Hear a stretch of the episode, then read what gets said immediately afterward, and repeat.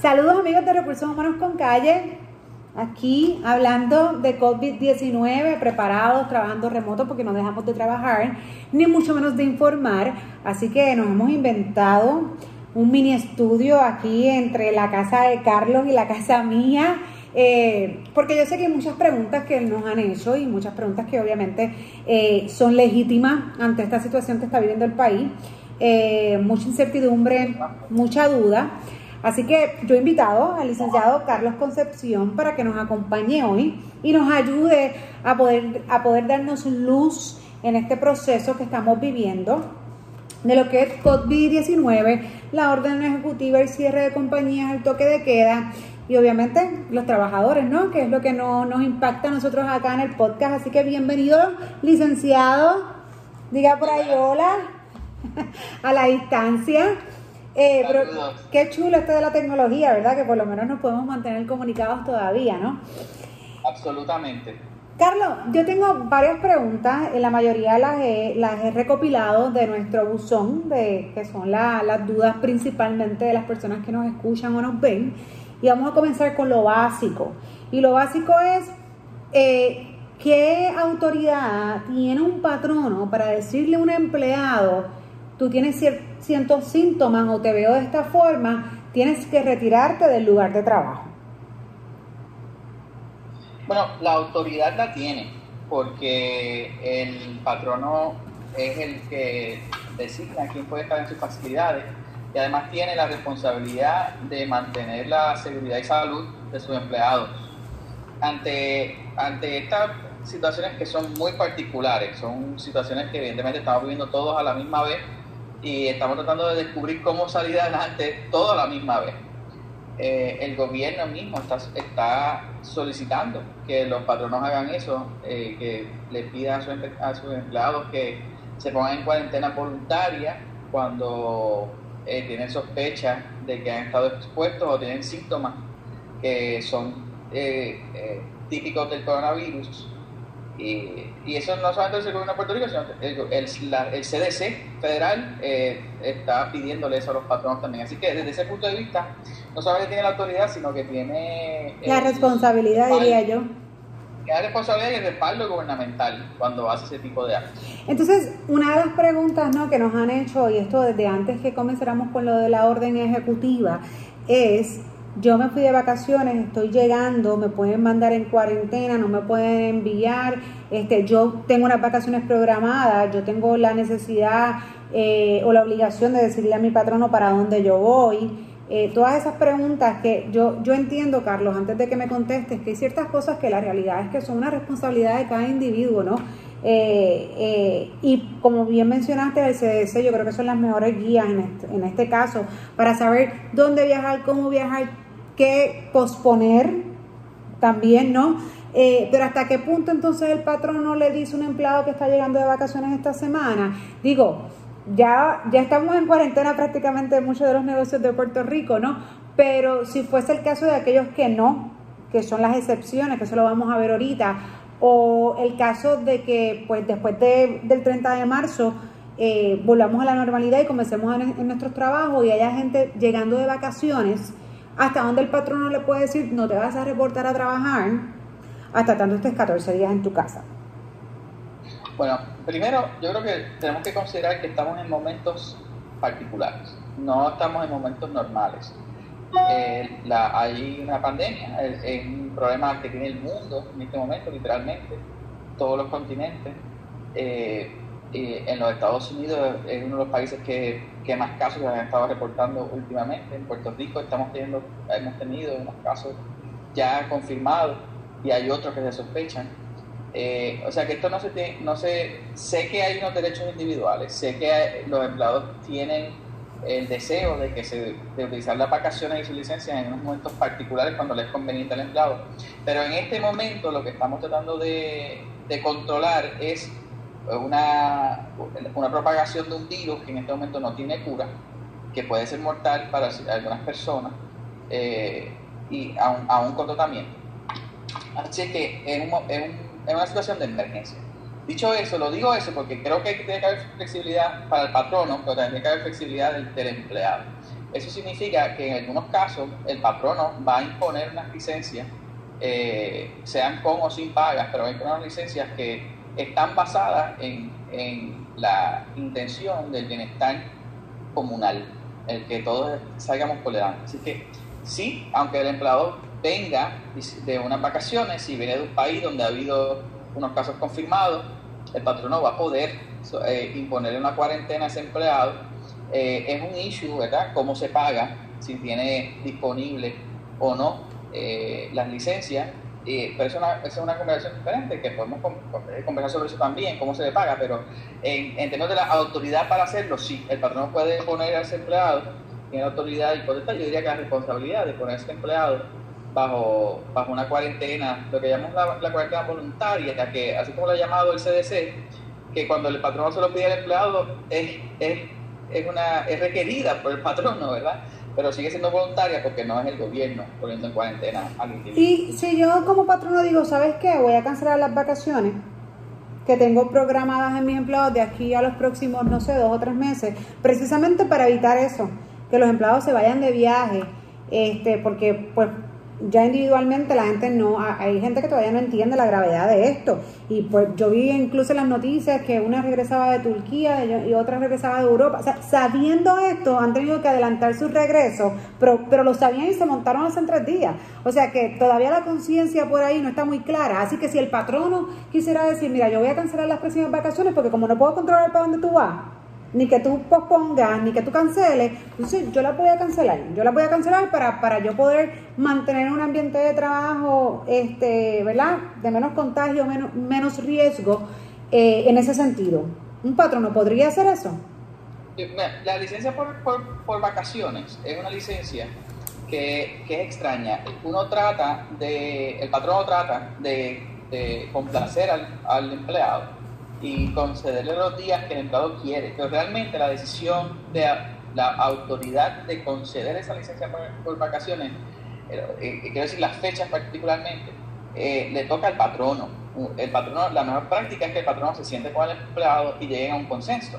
Pero la realidad es que el patrono puede, por necesidad, suspender unas vacaciones, pues, por necesidades de, negocio, imagínense por necesidades de, de salud del país puede inclusive imponer una vacación. O sea que si yo le pido a un empleado que se vaya por, en una cuarentena porque ha regresado de un país donde hay, donde hay casos confirmados, yo puedo ponerlo en unas vacaciones obligadas y ponerlo en una, en una cuarentena. Pero no hemos llegado a eso, no hemos llegado a cómo se las vamos a pagar.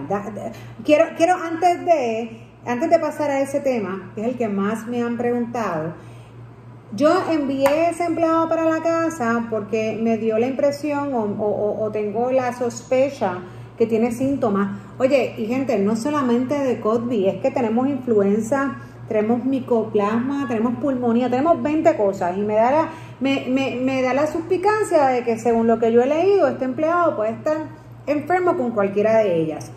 Yo, patrono, puedo requerir que para que ese empleado regrese al lugar de trabajo traiga un certificado médico básicamente dándole de alta o que está apto para regresar al lugar de trabajo?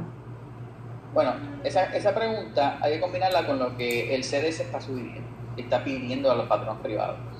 Eh, la contestación corta es que puede, el patrono podría hacer eso, pero la, la contestación larga es que el CDC le ha solicitado a los patronos formalmente que no le pidan certificados médicos a los empleados como requisito para realizar su trabajo si no sospechan que tiene coronavirus para, para certificar que no tiene coronavirus. ¿Por qué? Porque los hospitales y los laboratorios están eh, abarrotados de gente tratándose de hacer pruebas. Están llenos y, están, y el CDC quiere que los hospitales y los laboratorios sean usados para los casos que se sospechan tienen coronavirus, no para los patronos poder corroborar que no se tiene coronavirus. Así que en ese, en, si es con relación al coronavirus, eh, la recomendación es que no vayan, que los patronos no soliciten el certificado para que los empleados no vayan a hacerse los estudios que corroboren que no tienen coronavirus. O sea, que solamente se hagan esos estudios si, si se sospecha que tienen el virus. Y eso significa que han demostrado algún tipo de síntoma que es consistente con los del coronavirus. Si es para otros asuntos, pues no, la sugerencia no, no, no, es extensiva a otras cosas. O sea, que yo podría, por ejemplo, si es un asunto de algún tipo de otro tipo de enfermedad y, ahí yo puedo pedir un certificado médico para que me lo para que, para que me corrobore que esa, esa enfermedad en, efecto la tuvo o que no la tiene y ya, y ya no corre peligro, como podría ser cualquier otro virus que no sea el coronavirus.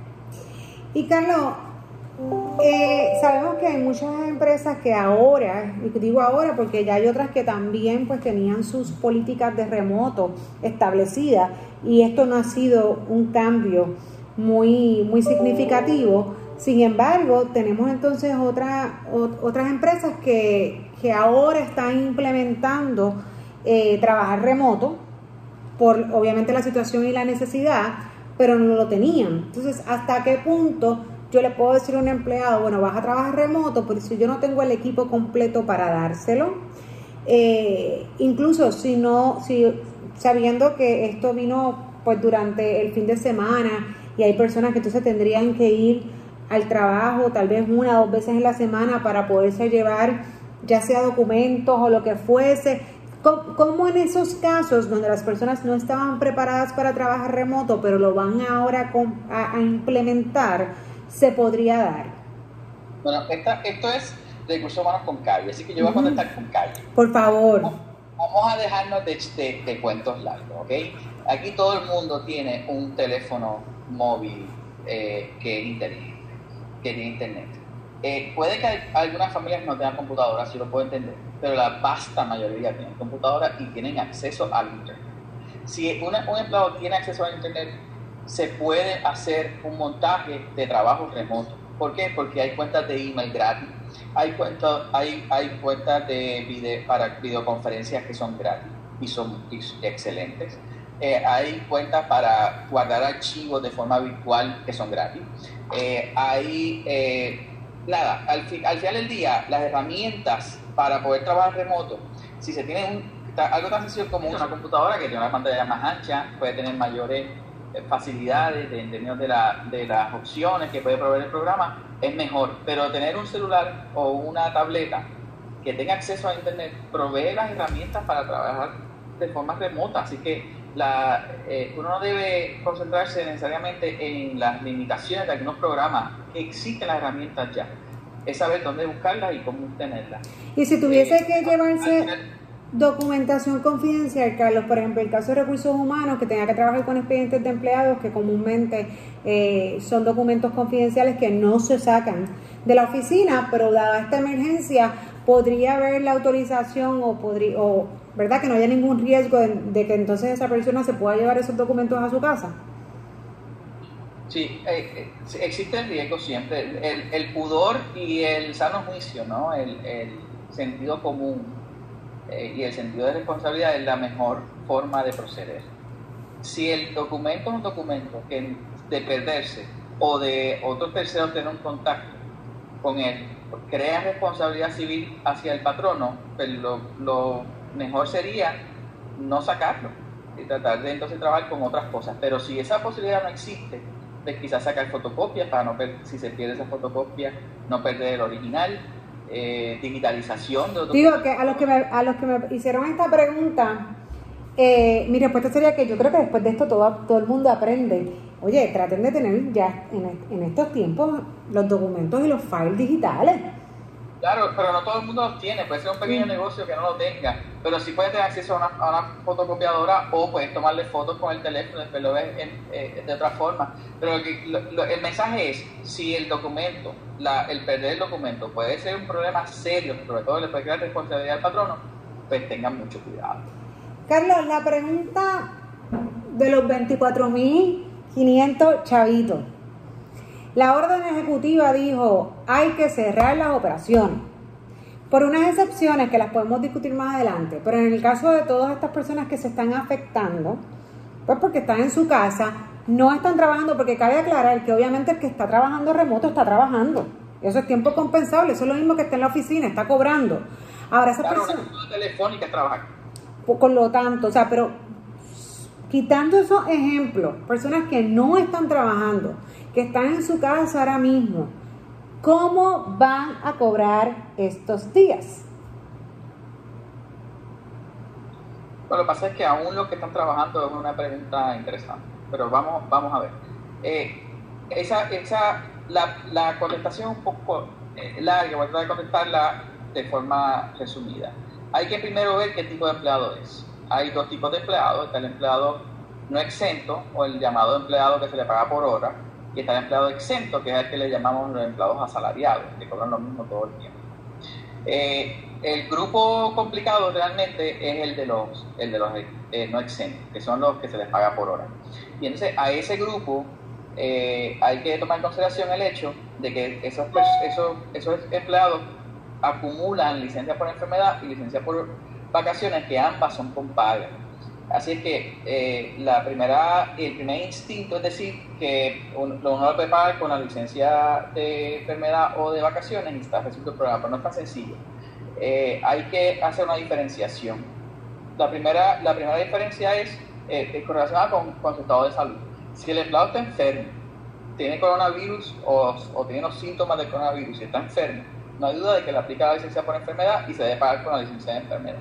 Ahora, un empleado puede no dar síntomas ni tener una confirmación de que tiene el coronavirus, pero ha viajado a un lugar donde ya está confirmado eh, eh, que hay casos de coronavirus en ese lugar, o, o sea, que es un foco de la enfermedad, o ha estado en contacto con alguien que tiene el coronavirus. En esos casos, eh, pero ese, ese, empleado no tiene los síntomas, o sea, no demuestra tener la condición, sino que, es que ha estado expuesto. A, eso, a ese empleado le llamamos de esa forma que han estado expuestos. Y a los empleados expuestos, la guía del Departamento del Trabajo, interpretativa de la licencia por enfermedad, eh, tiene una sombrilla de lo que puede estar dentro de la licencia y e, e indica e interpreta la ley diciendo que los que se sospecha que están expuestos, no que sospecha, perdón, me corrió, que han estado expuestos porque han viajado o han tenido contacto con una persona, esas personas pueden ser también pagadas por la licencia por enfermedad.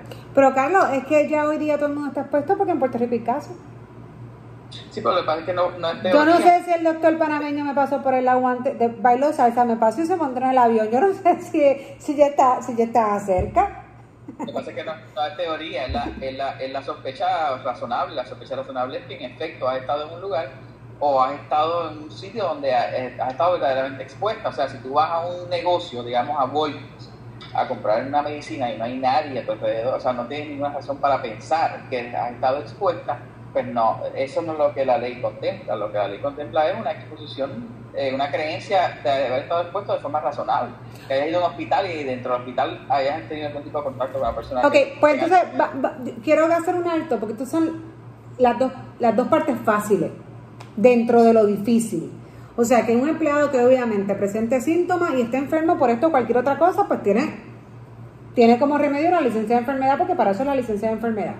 Y aquel empleado que pueda, que pueda probar o que simplemente diga, mira, yo estaba expuesto porque vengo de Italia, porque vengo de China, este, porque vengo de estos lugares que, pues, como bien menciona... En Nueva York que pusieron a la Guardia Nacional. Exacto, New York que es de los estados que más casos ha reportado, pues entonces también dentro de lo que son las guías del Departamento del Trabajo pudiese utilizar la licencia de enfermedad. Ahora vamos al tercer caso, que es el complicado. Es el que no está enfermo, no ha viajado, así que para los efectos no ha estado expuesto según la duda razonable, pero la orden ejecutiva de la gobernadora dijo te quedas en tu casa, porque estamos, estamos, estamos en prevención, estamos evitando el riesgo de contagio. ¿Cómo yo les voy a pagar a eso? Bueno, pues esos se complica un poco, porque ni la ley ni la guía interpretativa del Departamento del Trabajo contemplan ese, el, el, la prevención.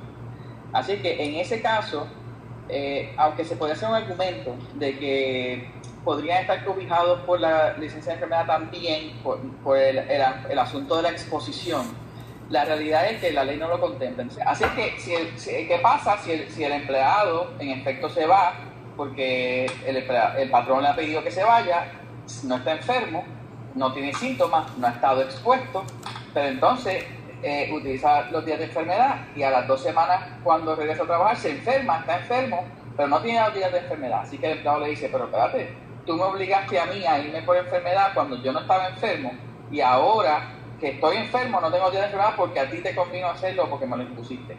Y el empleado puede tener razón cuando hace ese tipo de, de, alegación y la mejor práctica puede ser, estoy en esta decisión porque ni la ley ni la guía lo dicen, la mejor práctica puede ser que el empleado lo solicite. Y si por escrito dice yo estoy consciente de que no, de que me estoy yendo de forma voluntaria sin síntomas, pero quiero que se me pague por enfermedad, pues yo creo que eh, la gubernamentalmente no, no habría mucho problema ni habría mucha queja.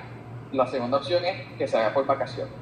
Ok, antes de llegar a las vacaciones, Carlos, voy a citar, porque la, la, secretaria de una opinión referente a esto, y la opinión vino antes también de, de, lo de la orden ejecutiva, y, eh, y ella menciona en una parte de la misma, que voy a citar, que dice, además puede ser utilizada, me refiero a la licencia de enfermedad, para visitas médicas preventivas, rutinarias o de diagnóstico de, de condiciones de salud. Por lo tanto, los empleados tienen a su disposición el uso de la licencia por enfermedad para atender cualquier ausencia meritoria relacionada al COVID-19. Ahora mi pregunta es, cuando ella mencionó cualquier ausencia meritoria relacionada al COVID-19, ¿se podría interpretar que es este cierre? Bueno, hay varias cosas. Primero, esto es una opinión.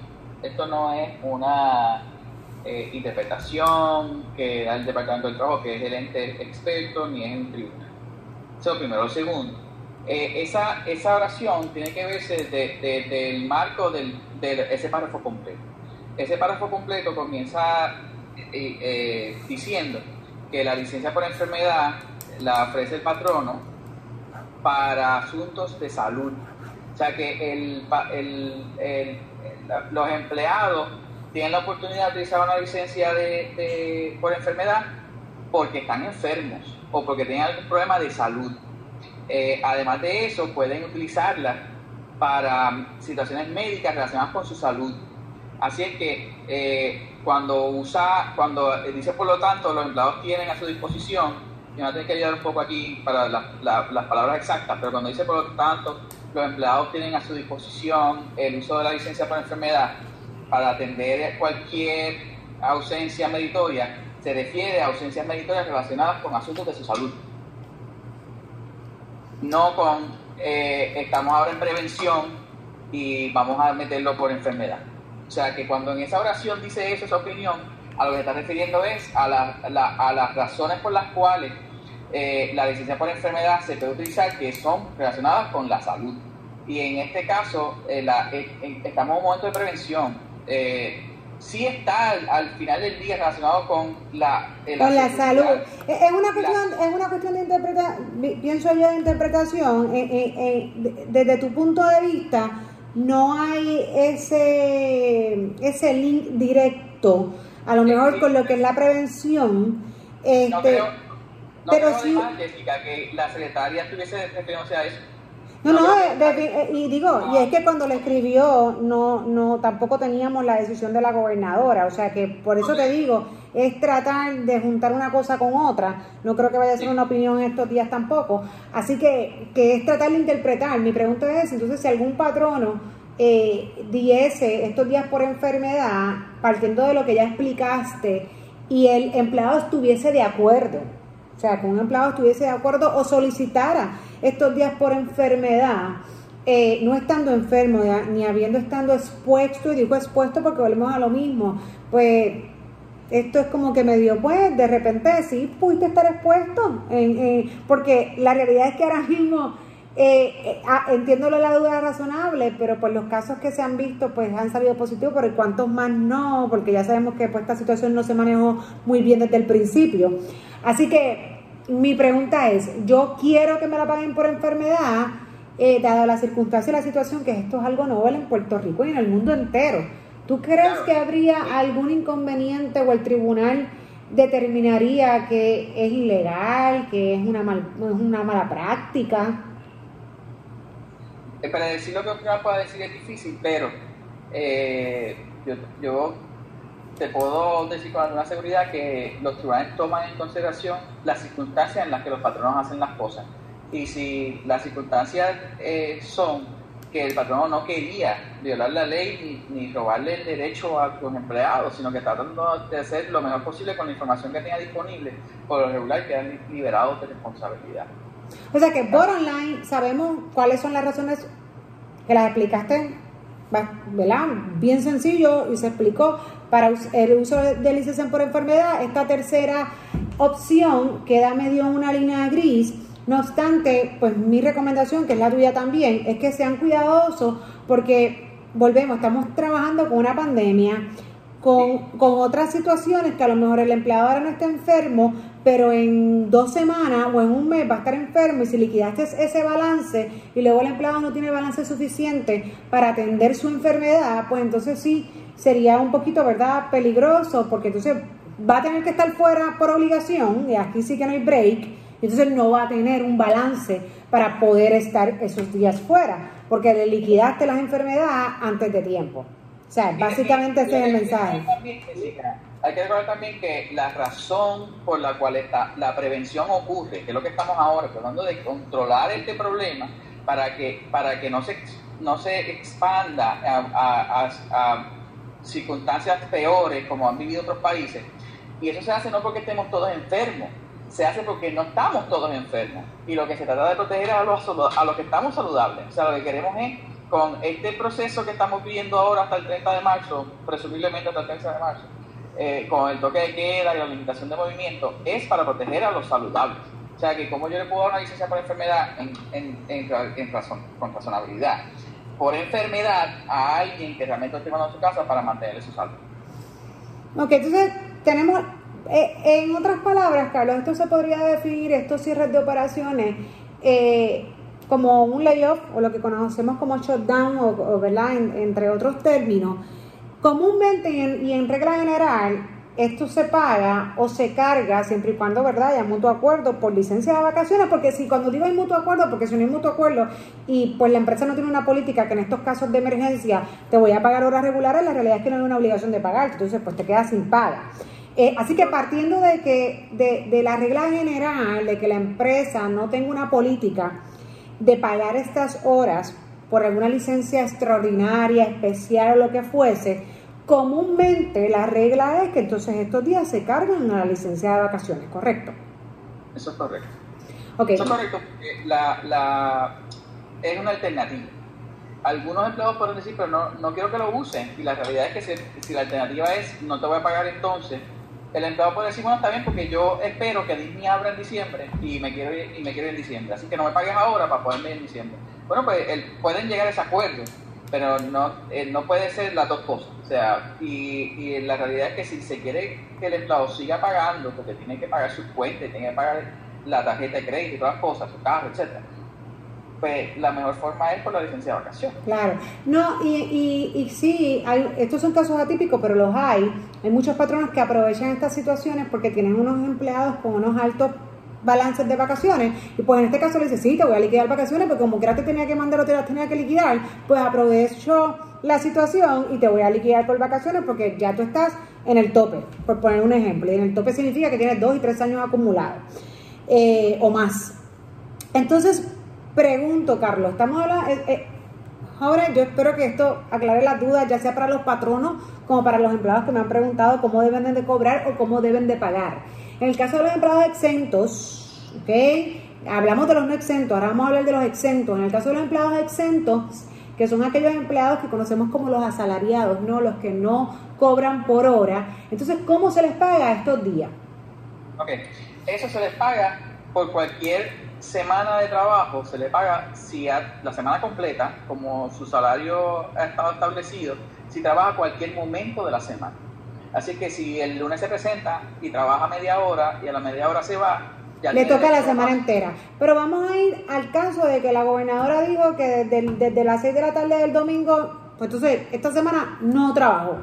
Tiene que ser la semana completa, ya que ya, ya, ya cuadraría porque la, la gobernadora hizo esto un domingo. Pero si el lunes estuvo tratando de cuadrar la cuestión remota y llamando empleados para que no vengan, etcétera, ya trabajó.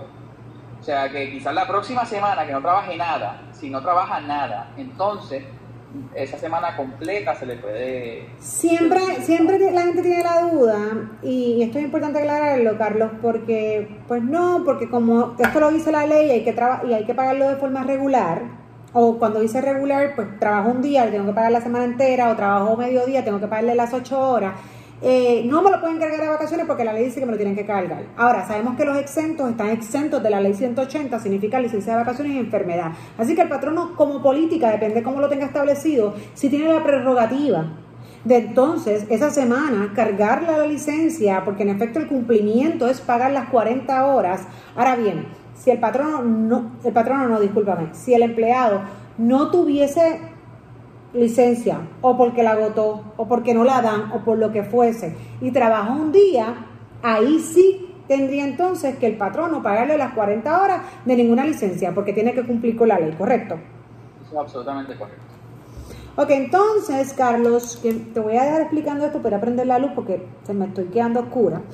Eh, si tenemos los empleados que no tienen licencia de enfermedad o tienen licencia de vacaciones, pues porque o no la han acumulado, porque son empleados nuevos, porque son empleados en periodo probatorio, porque las agotaron, por la razón que fuese, no tienen balance. ¿Qué pueden hacer esos empleados si algo? ¿O qué puede hacer ese patrono si algo? Bueno, y eh, si el empleado es un empleado eh, que no va a poder cobrar por las razones que tú has explicado, es no exento o exento, sin ningún tipo de licencia que le pueda eh, dar algún tipo de dinero. El, el, el, gobierno ha indicado que el patrono eh, se, ha cerrado, ¿verdad? Obligado por, por este asunto del, del, del coronavirus. El, empleado puede ser elegible a desempleo. Es la otra alternativa que tiene. Claro, pues la gente me pregunta, no, pero sí el desempleo Cabe aclarar que el desempleo es una agencia gubernamental, que es una responsabilidad no necesariamente, no del patrono, realmente quien va a dar este derecho, quien va a darle eh, eh, la forma es el desempleo y el patrono la llena. Ahora bien, sabemos que las agencias gubernamentales están cerradas. Así que esa es la pregunta que viene después. Ah, pues yo necesito hacer esto, ¿cómo lo voy a hacer? Bueno, eso hay que esperar. De todas formas, el desempleo no es automático. O sea, el desempleo hay que solicitarlo. No, claro, por eso te digo, pero de por sí, el, el, ir, el ir allá y solicitarlo, pues va a demorar porque la realidad es que está cerrado. O sea, que lo que abren y se ponen al día y el empleado va y solicita y la forma llega al patrón y la llena y la reenvía, pues entonces esa semana la, va a pagar el desempleo, pero eso no va a pasar automáticamente ni va a ser corriente con la semana que ahora mismo el empleado está fuera, que es importante eh, explicarlo porque si tuvieses el beneficio o tuvieses ¿verdad? La, la, la, la, oportunidad de reclamar desempleo, no significa que va a pasar durante este periodo. Eh, se te paga este periodo, pero no se te va a pagar en el periodo. Correcto. Pero sí, pero sí es importante recalcar que ya por lo menos el gobierno hizo esa afirmación de que, de que van a, a cualificarlos para desempleo si es que el patrono cerró total o parcialmente debido al, al COVID-19.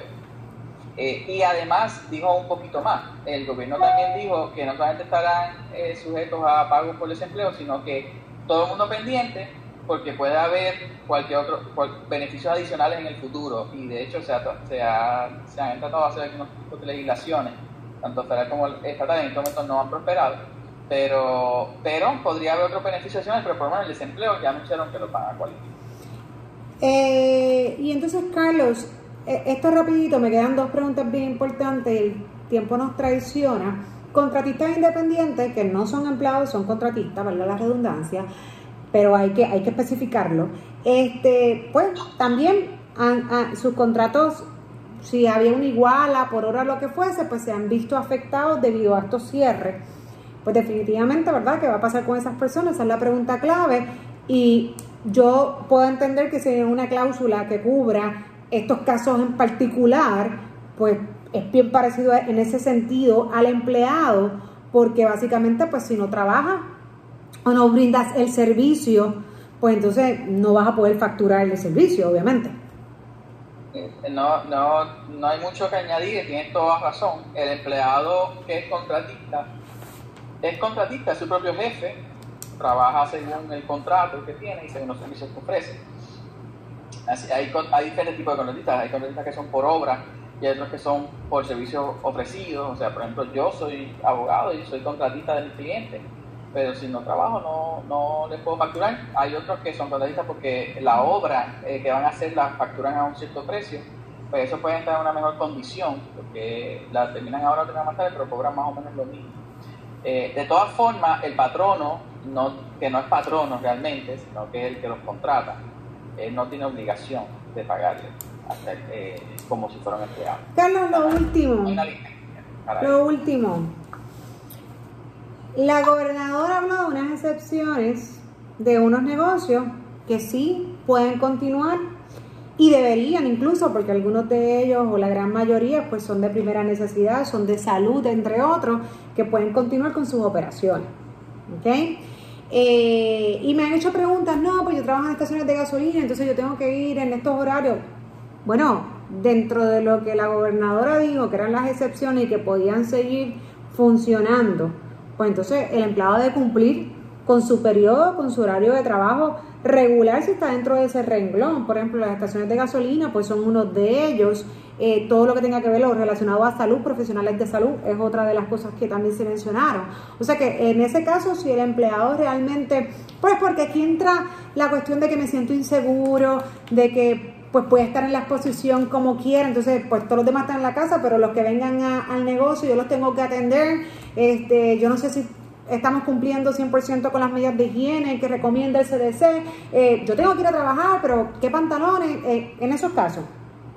Ok, ahí hay como que dos preguntas. Voy a, la primera es si, si tengo que ir a trabajar y la segunda es eh, qué pasa en términos de mi, de mi seguridad y mi salud con relación a lo que estoy atendiendo. Bueno, la primera pregunta es que la sección 7 de la orden ejecutiva dice claramente que los que están exentos no les cobija el, toque de queda. Inclusive una compañía que se dedique a la manufactura, por, dar un ejemplo, de alimentos, que es uno de los, grupos específicamente efectuados, pueden seguir sus horarios de forma ordinaria.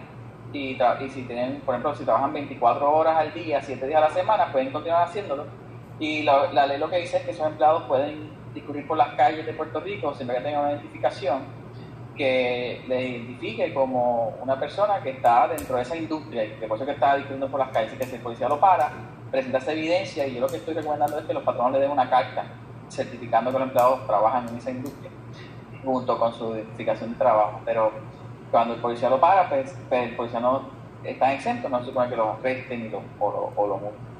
Así que la contestación primera es sí, tiene que seguir trabajando como cualquier, si está de esa, industria, tiene que seguir trabajando como cualquier otro día previo a la orden ejecutiva. En cuanto a lo segundo, eh, lo segundo es un issue de OSHA, de seguridad en el trabajo.